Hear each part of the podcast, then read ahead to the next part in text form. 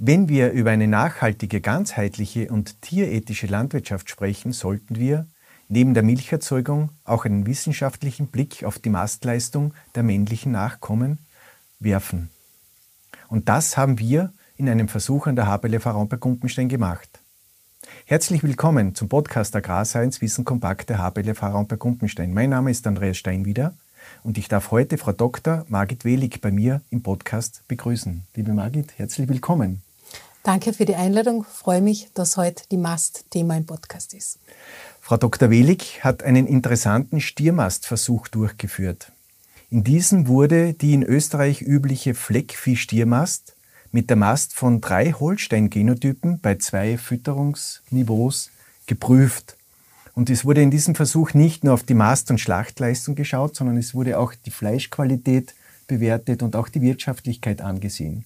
Und wir möchten heute einen Blick auf diesen Versuch machen, mhm. weil er von großem Interesse auch für die österreichische Landwirtschaft ist. Liebe Margit, wenn ich dir am Anfang vielleicht einmal die Frage stelle, warum ist die Mast von milchbetonten Tieren überhaupt ein Thema und warum haben wir diesen Versuch durchgeführt?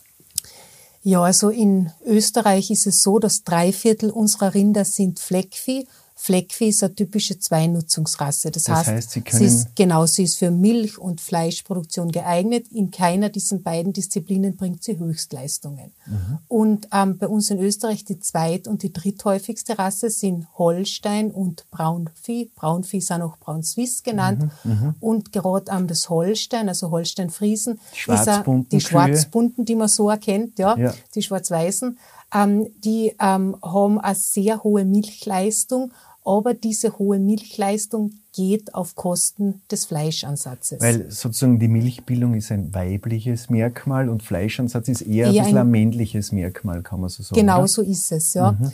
Und ähm, gerade dieses Thema, es stellt sich dann auch die Frage, was machen wir mit den ähm, Kälbern? Vor allem geht es da um die männlichen Kälber aus diesen Milchrassen. Okay. Und ähm, gerade dieses Thema ähm, Kälberexporte, Kälbertransporte ins Ausland ist ja seit einigen Jahren ähm, in den Medien und in der Gesellschaft sehr präsent, ist ein sehr sensibles Thema. Und wir wollen sozusagen hier Alternativen uns anschauen.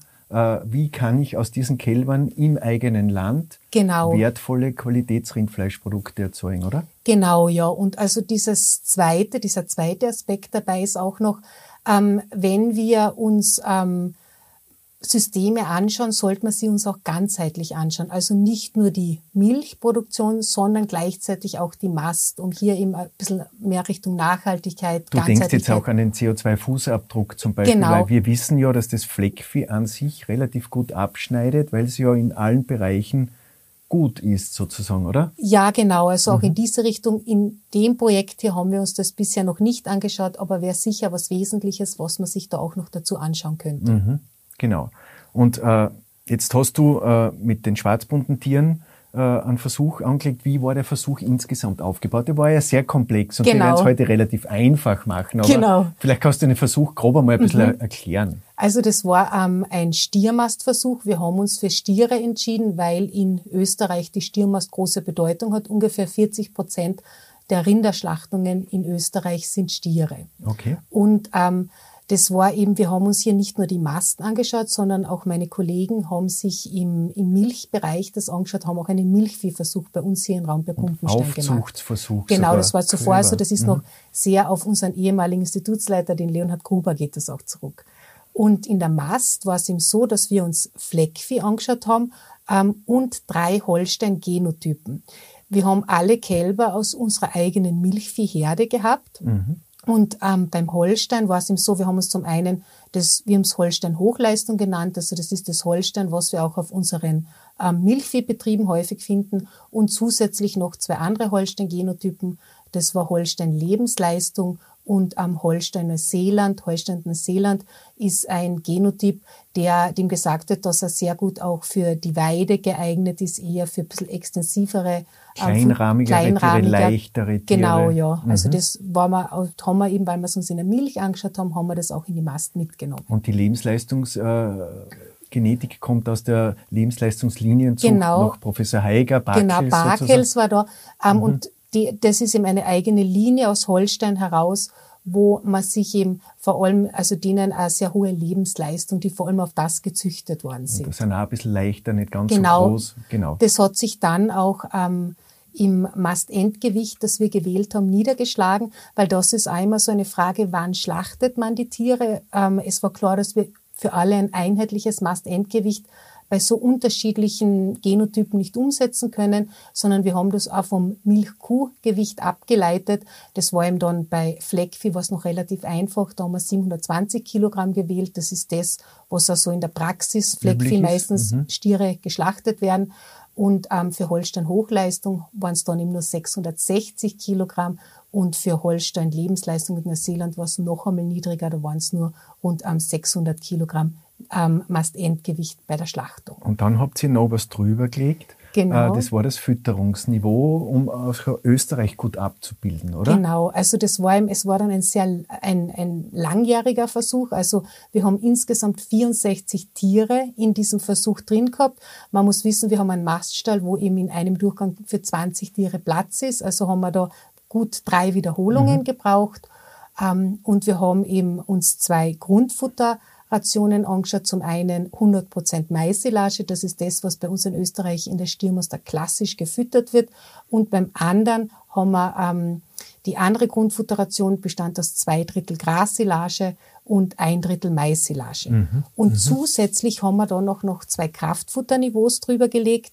Ähm, das eine waren eben ähm, 20 äh, Prozent Kraftfutter bezogen auf die Futtertrockenmasse und im anderen 40 Prozent. Also okay. wir haben das ein bisschen so gespreizt. Ich würde sagen, in Österreich in der Stiermast so im Durchschnitt ist ungefähr ein Drittel Kraftfutter in der Ration und wir haben es hier halt mit 20 und 40 Prozent so ein mhm. bisschen ein bisschen unter dem, was in der Praxis üblich ist und so ein bisschen, was eigentlich über der Praxis ist. Wenn man so einen Versuch anlegt, beschäftigt man sich ja davor ein bisschen mit der Literatur. Mhm. Was hat man da so gewusst zur äh, es wird ja in Europa werden ja viele äh, milchbetonte Rassen auch gemästet. Und was hat man da schon gewusst von der Futteraufnahme her und so weiter? Genau, also es gibt ähm, schon auch Literatur dazu, nur muss man halt sagen, dass die häufig, wo man die Literatur sieht, das sind ganz andere ähm, Produktionsgrundlagen. Also da sind ähm, die Futtermittel anders, mhm. äh, die Betriebe anders aufgebaut.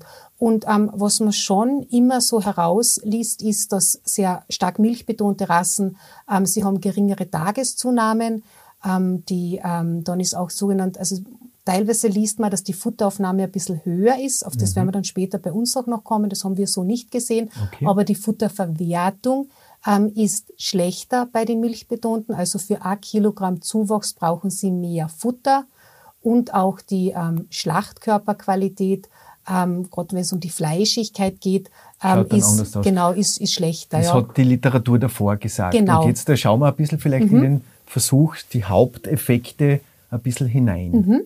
Äh, was kann man einmal zur, zu den Tageszunahmen sagen? Fangen wir mit den Tageszunahmen einmal Genau, an. also wenn wir die, und ich glaube, wir beschränken uns jetzt vor allem am Lauf Fleckvieh und Holstein Hochleistung, weil sonst, glaube ja, ich, sehr komplex wird. Genau. Wer wirklich Interesse hat, kann das auch im Abschlussbericht noch im Detail nachlesen. Der ist ja auf der Homepage verfügbar. Genau. Mhm. Mhm. Ähm, wenn man jetzt Fleckvieh und Holstein Hochleistung vergleicht, so hat man eben gesehen, dass ähm, bei den Holstein die Tageszunahmen um rund 200 Gramm niedriger waren, also 1300 gegen 1100, also schon ein, ein deutlicher Unterschied. Ja. Okay.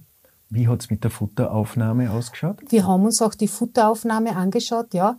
Ähm, und da muss man dazu sagen, wir haben ein unterschiedliches Mast-Endgewicht gehabt dass das ein bisschen vielleicht das auch beeinflusst hat.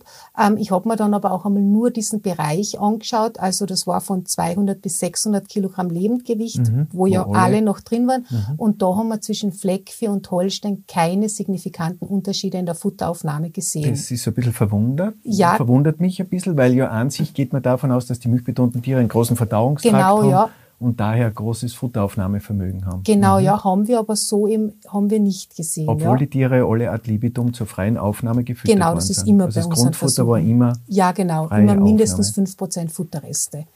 Ähm, was wir dann aber schon gesehen haben, eben die sogenannte Futterverwertung.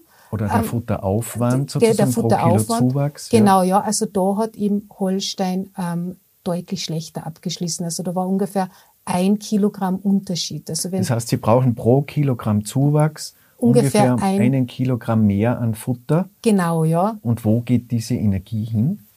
Aus deiner Sicht? Hat sie um, das ähm, im Ansatz ein bisschen genau, gezeigt? Genau, also was wir gesehen haben, ähm, dass sie, ähm, die Holsteintiere haben ein bisschen mehr Fett, also ein bisschen mehr Fett eingelagert. Das haben wir vor allem beim Nierenfett auch gesehen und dann auch am, am Schlachtkörper selber eben auch in der Fettklasse. Also Trotz das, geringeren Mastendgewichts habt ihr das gesehen? Genau, also beim Nierenfett war es, wir schauen uns das natürlich auch immer statistisch an, statistisch mhm. signifikant.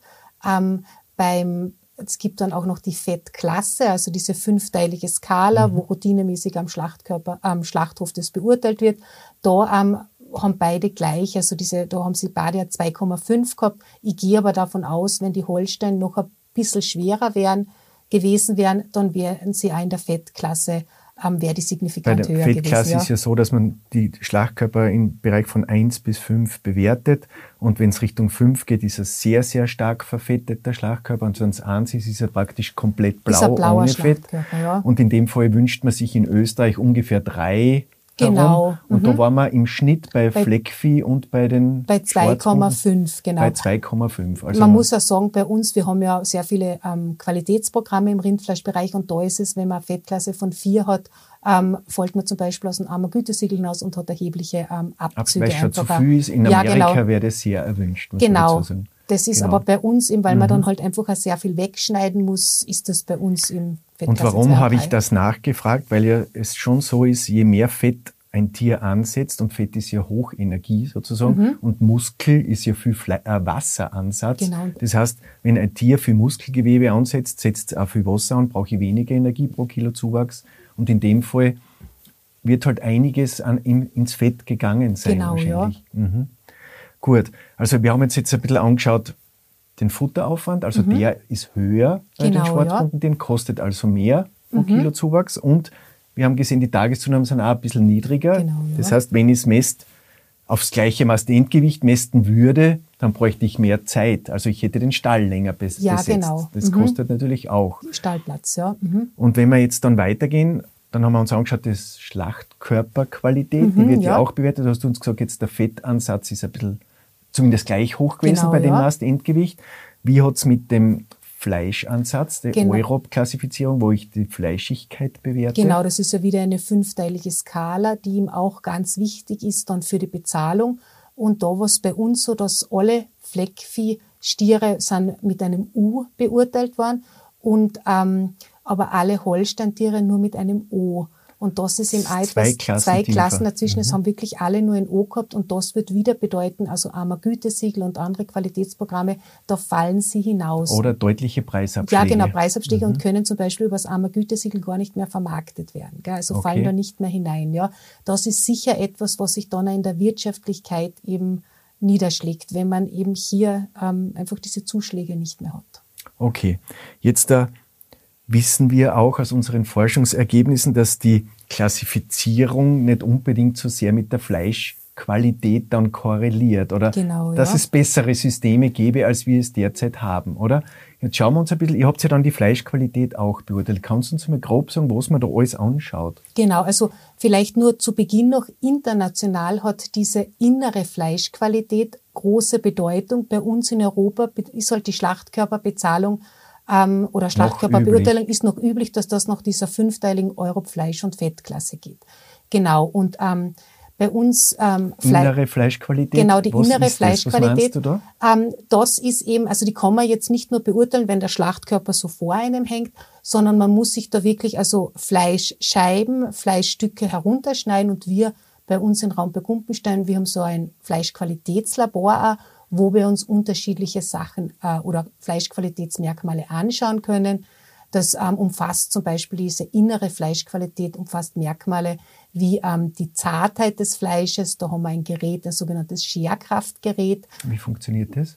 Und zwar, ähm, das Fleisch wird gekocht oder gegrillt und dann ähm, ähm, sticht man so Fleischkerne aus, die haben ungefähr so einen Zentimeter Durchmesser, die sticht man längs der Faserrichtung aus mhm. und die werden dann in dieses Scherkraftgerät, also das ist ein Instron-Gerät gelegt und Ähm, da gibt's dann ein Scherblatt und das fährt langsam hinunter und schneidet das, dieses Fleischkern ihm durch und sagt uns dann, wie viel Kraft notwendig ist, um das Fleisch durchzuschneiden, mhm. imitiert in gewisser Weise unsere Zähne. Mhm. Und ähm, niedrigere Scherkraftwerte bedeuten da ein zarteres, zarteres Fleisch. Fleisch. Genau. Okay. Das war ihm ein so ein wesentliches Merkmal. Zartheit. Die einmal. Zartheit, genau. Mhm. Dann natürlich auch ähm, die Saftigkeit ist beim Fleisch ganz was Wichtiges. Wir machen so, wir ähm, kochen und grillen das Fleisch auch und schauen uns da an, wie viel. Ähm, Standardisiert ähm, muss man immer dazu Ja, genau, sagen. natürlich. Das, das ist, und das ist vielleicht da also diese, gerade diese Fleischqualität, Methodik, die ist oft ähm, auch innerhalb von Europa jetzt nicht einheitlich in wissenschaftlichen Institutionen. Da macht jeder das ein bisschen anders, was oft auch einen Vergleich ein bisschen erschwert. Mhm. Genau. Also Aber du magst das sehr, sehr standardisiert. Bei uns machen also, wir es immer gleich. Es hat nichts mit natürlich. dem Haushaltsgrillen zu tun und Nein, auch mit genau. dem Kochen, sondern das ist ein bisschen eine andere Variante. Genau, also auch beim zum Beispiel Grill und Kochsaft. Beim Grill Saft, ähm, haben wir so ein Kernthermometer, wo wir wirklich die Kerntemperatur messen und im, in dem Fall bei 60 Grad ähm, wie kommt denn das Fleisch wieder heraus aus und dem Griller? Und dann kannst du die Saftverluste messen. Genau, die gell? Saftverluste, das ist eben ganz was Entscheidendes. Ja. Mhm. Was wir uns noch zum Beispiel anschauen, ist ähm, die Farbe vom Fleisch und vom Fett.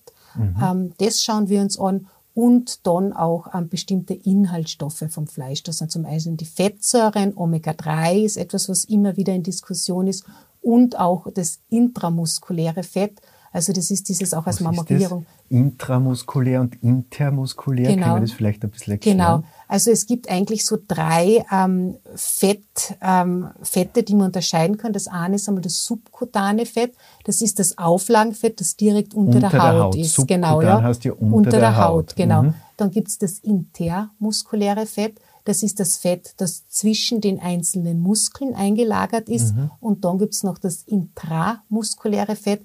Das ist im Muskelfleisch selber drinnen. Also das erkennt man dann so als kleine weiße Punkte im Fett drinnen. Und das wollen wir haben. Natürlich. Genau, das, das ist, ist erwünscht. Oder? Das ist die Marmorierung. Und warum ist Fett so wichtig im Fleisch? Fett ist eigentlich, ähm, es ist ein Geschmacksträger auch. Mhm. Und auf der anderen Seite ähm, Fett, ähm, äh, ein fettes Fleisch macht das ähm, Fleisch ein bisschen zarter, mhm. weil es einfach die Muskelfasern auch auflockert und es lässt Fleisch häufiger so als saftiger erscheinen, weil es mhm. einfach, es regt da unseren Speichelfluss an, wenn hier Fett drinnen ist. Also es, es ist für diese Sensorik, ist, ist intramuskuläres Fett wichtig. Und natürlich äh, haben ja die Rasse hat einen entscheidenden Einfluss auf die Fetteinlagerung. Wenn ich zum Beispiel das Wagyu-Rind genau. mir hernehme, äh, dann ist es ganz woanders angesiedelt wie Fleckvieh oder wie ein blau-weißer Belgier. Ja, genau. Auch gerade Angus wäre auch so eine Rasse, also diese schwarzen Rinder,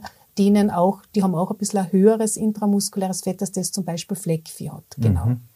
Und Jetzt, wie schaut es bei den milchbetonten Rassen aus mit der Fleischqualität? Jetzt gehen wir zurück, weil genau. jetzt haben wir ja viel gesagt, was du alles angeschaut hast und so wie schaut es jetzt ja. aus? Genau, also bei unserem Versuch wieder, wenn wir Fleckvieh und dieser Holstein-Hochleistung vergleichen, ähm, wir haben geringe, also wir haben gewisse Unterschiede gefunden, zum Beispiel, weil wir gerade über das intramuskuläre Fett gesprochen haben, die Holstein hatten statistisch signifikant einen höheren intramuskulären Fettgehalt. Das heißt, äh, wenn ich äh, dieses Fleisch verkoste, werde ich spüren, dass es mindestens mithalten kann mit dem Fleckvieh in der Fleischqualität Genau. Ist es so, oder? Ja, genau. Also wir bei uns, das habe ich noch nicht gesagt, wir ähm, verkosten das Fleisch dann noch immer. Wir sind also jetzt keine standardisiert genau. Auch. Also wir sind da auch. Wir müssen sagen, wir sind jetzt keine wirklich ähm, wirklich geschulten, sondern wir ähm, Verkoster, sondern wir sind einfach so Rindfleischliebhaber, die das jetzt schon seit vielen Jahren machen. Ungewürzt, aber genau, schon sehr standardisiert. Das wird gegrillt, ja genau. Und das, es, wir, das kennen wir wie bei der Weinverkostung, wo so, also die Weinqualitäten bestimmt genau, werden. Genau, man Bändel, kann schon oder? so, und das ist, wir machen, schauen uns immer Zartheit, Saftigkeit, Geschmack und Gesamteindruck ein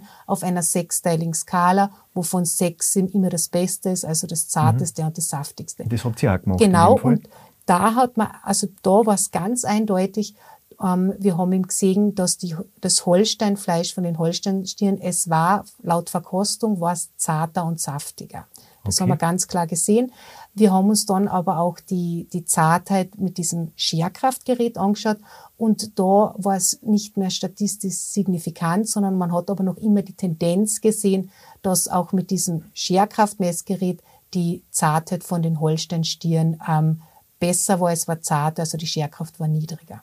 Äh, das heißt, wenn ich jetzt das wieder ein bisschen zusammenfassen kann, ich brauche, habe geringere Tagessumme, brauche mehr Futter pro Kilo Zuwachs, habe schlechtere, schlechtere Schlachtkörperqualitäten mhm. und natürlich dann auch in der Bezahlung, aber das Fleisch selbst äh, kann locker mithalten, ist sogar besser beurteilt worden im Schnitt äh, als das Fleckviehfleisch, oder? Genau, ja. Gerade aber bei der Fleischqualität muss man auch immer dazu sagen, die Rasse ist ein Faktor, ähm, der Fleischqualität beeinflusst, aber Fleischqualität wird auch noch von ganz vielen anderen Faktoren Umgang beeinflusst. bei der Schlachtung genau, und so weiter. das Thema rund um die Schlachtung. Aber, aber das ist ja alles da standardisiert. Genau, ja, genau, mhm. ja.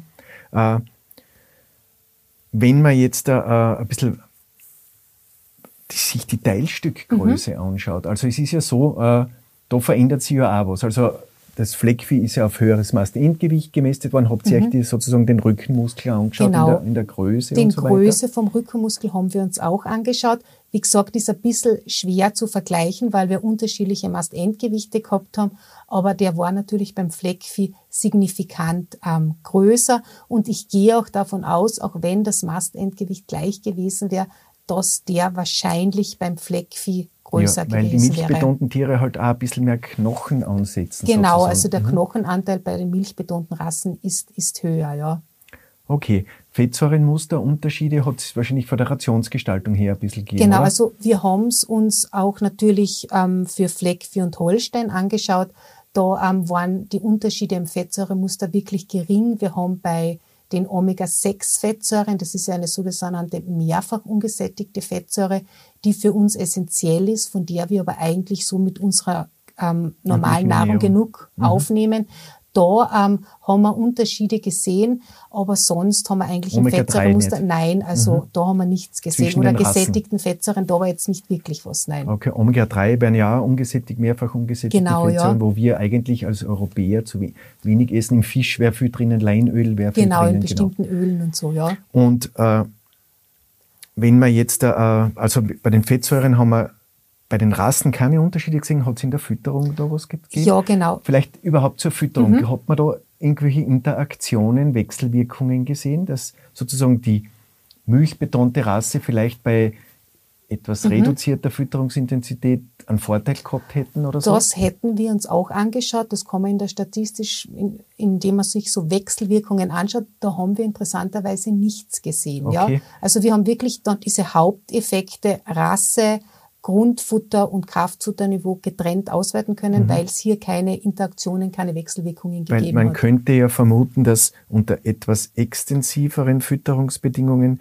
die milchbetonte Rasse vielleicht das etwas höhere Futteraufnahmevermögen bei gleichem mhm. Gewicht ein bisschen ausspült und, und sozusagen dort gewinnt, aber das ist nicht Haben aufgetreten. Haben wir nicht gesehen, mhm. nein. Okay. Das heißt, äh, Fleischqualität sicherlich gut. Mhm wenn man jetzt dann die Wirtschaftlichkeit anschaut, wie schaut es dort dann genau, aus? Genau, also ähm, die Wirtschaftlichkeit, ich habe hier sehr einfache Berechnungen ja. durchgeführt. Ich bin kein Betriebswirt. Ähm, ich habe das dann mal einfach einmal auf Basis direktkostenfreier Leistung angeschaut. Mhm. Da geht's um die Direktkosten und die Direktleistungen. Also Was sind Direktkosten? Das Kalb zum Beispiel. Genau, also da sind die Kälberkosten sind da ein großer Punkt, den und man da. da ist ja Genau, also besser und ab, das ist, ist eben auch so ein Punkt, weil ähm, milchbetonte Kälber, Milchrasse Kälber sind sehr, sehr günstig im Einkauf. Und das war auch so eine Überlegung dahinter, wenn jetzt die Kälberkosten so gering sind, vielleicht genügt es, um eben diese etwas schlechtere Schlachtkörperqualität auszugleichen und die etwas geringeren Tageszunahmen. Also wie gesagt, die Kälberkosten sind ein großer Faktor. Und das was, Futter natürlich. Genau, und, und die, die, Futterkosten sind auch ja. immer, machen auch je nachdem in der Stiermast 40, 50 Prozent oder so aus. Ja. Ähm, und dann natürlich bei den Erlösen ist es der Verkaufserlös. Genau, oder? da ist es der, der Schlachtkörpererlös, der ganz viel ausmacht. Und ähm, so wie der Versuch aufgebaut war, ähm, war es trotzdem so, dass ähm, Holstein einfach in der direktkostenfreien Leistung ähm, deutlich schlechter abgeschlossen hat als Fleckvieh. Also da waren über 100, es kommt immer ein bisschen darauf an, welche Zahlen man noch einsetzt, aber es waren da 100 Euro Differenz, die Holstein schlechter abgeschnitten hat. Okay, da ist der Stallplatz ist auch bewertet, oder ist der da mit Nein, dabei? den haben der wir bei der direktkostenfreien Leistung Mhm. nicht bewertet. Also da, Mhm. ähm, da müsste man sonst Richtung Deckungsbeitrag gehen. Also auch Mhm. die Arbeitszeit ist nicht bewertet, der Stallplatz, Verzinsung, solche Okay, das- Sachen das sind nicht bewertet. Genau, Mhm. ja.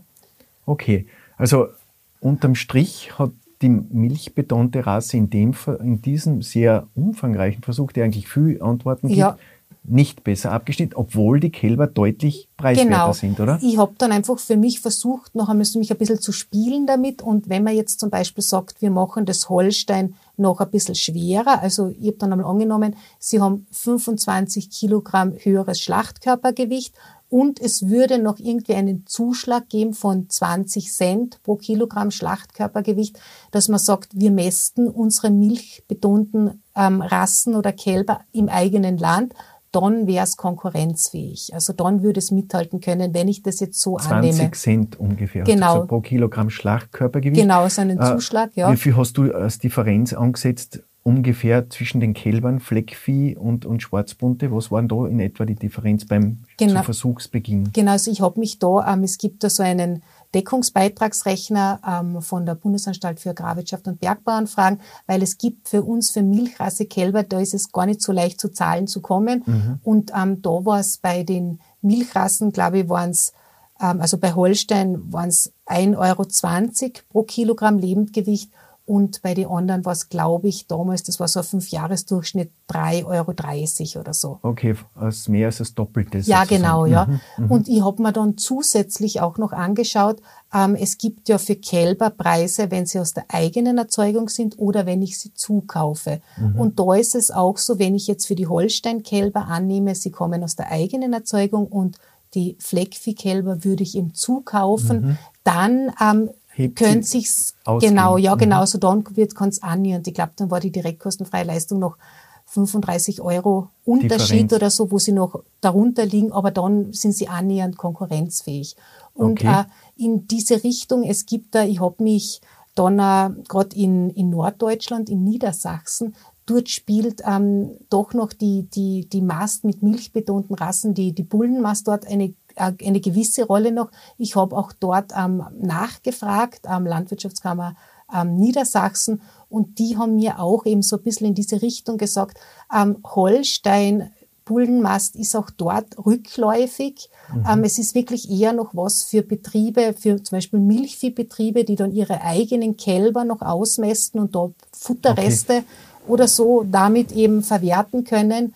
Ähm, und gerade auch dort geht es sehr in die Richtung, dass man Holstein zum Beispiel mit Fleischrassen, also Holsteinkühe, die man nicht für die Nachzucht braucht, mit ähm, Fleischrassen belegt. Und Man könnte jetzt natürlich den Kreuzung Schluss hat, ein bisschen umdrehen und man könnte sagen, wenn wir Fleischqualität mehr bewerten würden beim Verkaufen dann, Ja. Dann könnt ihr auch was abfangen, weil die Fleischqualität, da haben sie locker mithalten können. So ist es. Also Okay. wenn diese Fleischqualität und es gibt immer wieder so Bestrebungen, dass man vielleicht doch ein bisschen mehr oder Fleischqualitätsmerkmale auch mit aufnimmt. Genau, ja. Mhm. Also dass er vielleicht einmal Richtung in der Zuchtwertschätzung oder so Fleischqualität berücksichtigt. Wenn es in diese Richtung ginge, schaut es wieder anders aus. Aber derzeit, wie es in Europa ist, Gut. ist es noch, ist es noch schwierig mitzuhalten. Ja. Gut, jetzt gehen wir ein bisschen vom Versuch weg. Mhm. Was könnte man jetzt als Betrieb noch tun, um milchbetonte Köber oder im System ändern, um diese, diesen Export sozusagen zu verringern? Du hast ja da auch andere Versuche laufen. äh, Genau. Und auch, es gibt auch andere Bestrebungen in Europa, Kreuzungen zum Beispiel. Genau. Was kann man dazu noch sagen? Also da ist es sicher ähm, die eine Variante, die jetzt schon ganz kurz angesprochen hat, dass man einfach ähm, Kühe, also zum Beispiel Holsteinkühe, wenn ich weiß, ich brauche die Kälber nicht für die Nachzucht, dass ich diese Kühe schon einmal mit Fleischrassen belege. Also das bringt Kreuzungen an. Genau, also dass ich dann eine, eine Kreuzung Mhm. habe und die sind dann auch für Mastbetriebe interessanter. Kalbinnenmast oder Stiermast Genau, oder Ochsenmast. Ochsenmast Ja, ist, okay. wäre auch eine Möglichkeit. Mhm. Ähm, was so, Kreuzungen. genau, ja, also diese, diese Kreuzungen dann in der Mast zu nehmen. Und was sicher auch noch eine Möglichkeit ist, ist die Kälbermast. Also Okay. die Kälbermast war jetzt bei uns in Österreich seit Jahren eigentlich immer rückläufig. Und jetzt, wo dieses Thema Kälberexporte und einfach diese gesellschaftlichen Erwartungshaltungen ähm, stärker geworden sind, dass man wieder, jetzt versucht man in Österreich verstärkt wieder in die Kälbermast zu forcieren, zu Gibt's investieren. Gibt ja ein Qualitätsprogramm, ein österreichisches, das in den letzten Jahren genau, entwickelt also worden ist, das Kalb Rosé. Also das ist jetzt eh von der AG Rind auch, die sich wirklich ähm, hier ähm, verstärkt ähm, versuchen, dass wieder Kälber im Land bleiben und das betrifft eben die Kälbermast, die Milchrasse-Kälber Holstein und Braun Swiss sind hier gefragt. Also, dass man einfach die Kälbermast wieder versucht mit Kalb Rosé. Es gibt da ähm, das vom Ammergütesiegel, das Milchmastkalb oder ähm, im Bio-Vollmilchmastkälber. Und es gibt da regionale Initiativen jetzt verstärkt, wo man eben versucht, Milchrasse-Kälber ähm, wieder Land im Land zu lassen. man muss wissen, wir export haben Kälber exportiert, genau. lebend und gleichzeitig importieren wir Kalbfleisch so und das macht ja keinen Sinn. Genau, also da gibt's ja so eine Zahl, die, glaube ich, auch in den Medien sehr präsent ist, dass fünf Prozent unserer Kälber werden exportiert. Das ist diese Zahl, sind es 35.000, schwankt immer in den Jahren ein bisschen, es waren auch schon 40.000. Mhm. Und es wird aber auch sehr viel Kalbfleisch, vor allem aus Holland, auch importiert. Das war eben, um dort zu nennen, ich glaube, es sind so 80.000, also Fleisch von 80.000 Kälbern wird importiert. Mhm. Und das ist natürlich auch wieder etwas, was im ersten Moment, also versteht man das nicht ganz, wieso das so und ist. Und da ja. versucht man jetzt auch. Genau, da gibt es verstärkt Initiativen, was ich eben auch sehr begrüße. Und da sind ja immer wieder Betriebe gesucht, die im gerade Kalbrosé, dass sie dort einsteigen. Äh, warum ist das Rosé, warum heißt das Rosé? Kalbfleisch ist ja weiß normalerweise. Genau, also hell?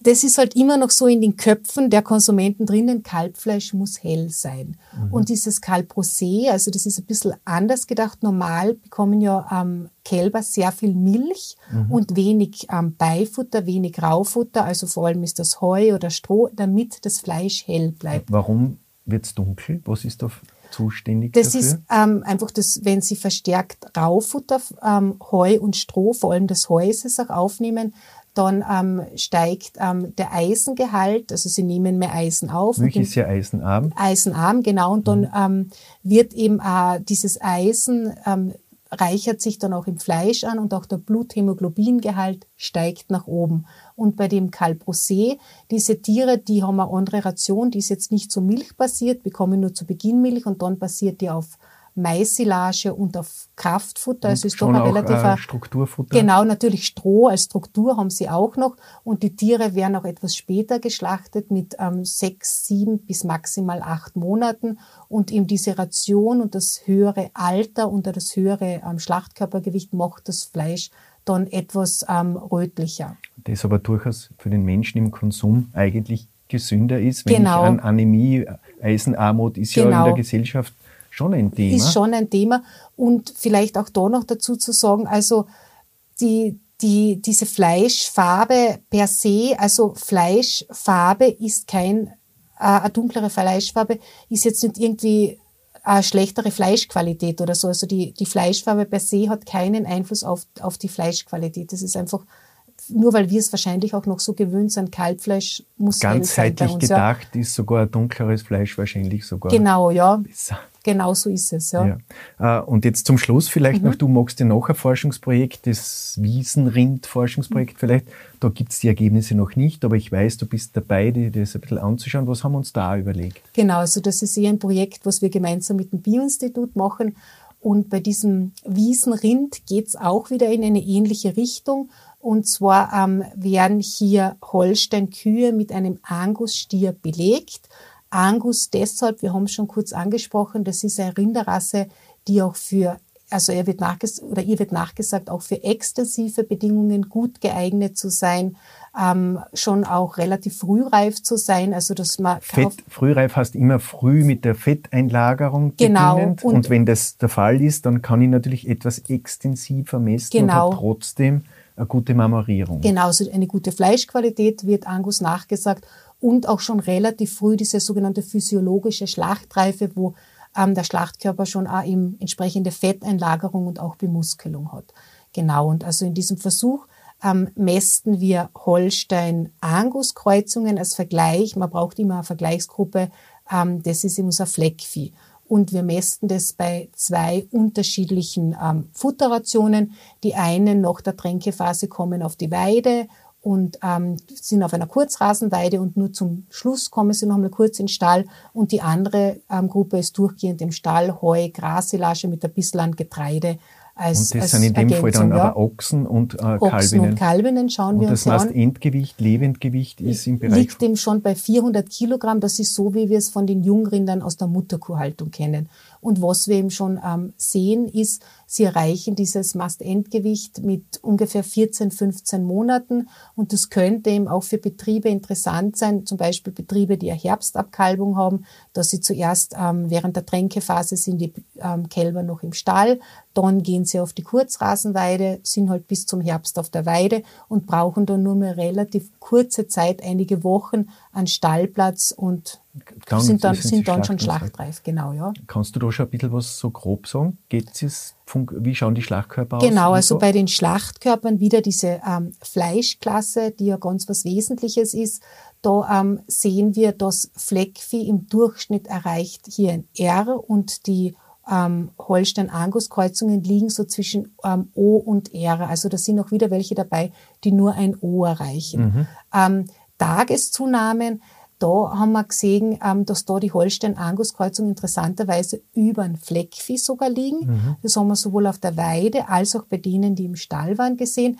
Ähm, Hängt damit zusammen, dass die ein bisschen spät reif ja, sind. Ja, genau. Das gehe ich auch davon aus, dass mhm. die einfach, und das sieht man, wenn sie dann nochmal so 300 Kilogramm ähm, Gewicht, Lebendgewicht haben, dann würden auch die Tageszunahmen beim Fleckvieh, da würden sie erst zu steigen beginnen. Das ist eben vielleicht genau dieser Vorteil, den ähm, Holstein Angus hat, ja. Okay, aber der Versuch läuft ja noch und genau, da freuen ja. wir uns dann auf die Ergebnisse Ende im nächsten Jahres, Jahr, genau, Ende des Jahres. Ist und. Margit, ich möchte da recht herzlich danken, dass man in den Versuch, der jetzt schon abgeschlossen ist, den findet man, diesen Abschlussbericht findet man auch auf unserer Homepage genau, dann zum Herunterladen. Äh, äh, sind sehr interessante Ergebnisse. Du bleibst ja im Fleischbereich dran, auch in der Fleischqualität bleibst mhm. du dran. Du wirst uns auch weiterhin sagen, dass es mehr als wie Schlachtkörperbewertung und Fettklasse bräuchte, um Fleischqualität wirklich gut abbilden zu können.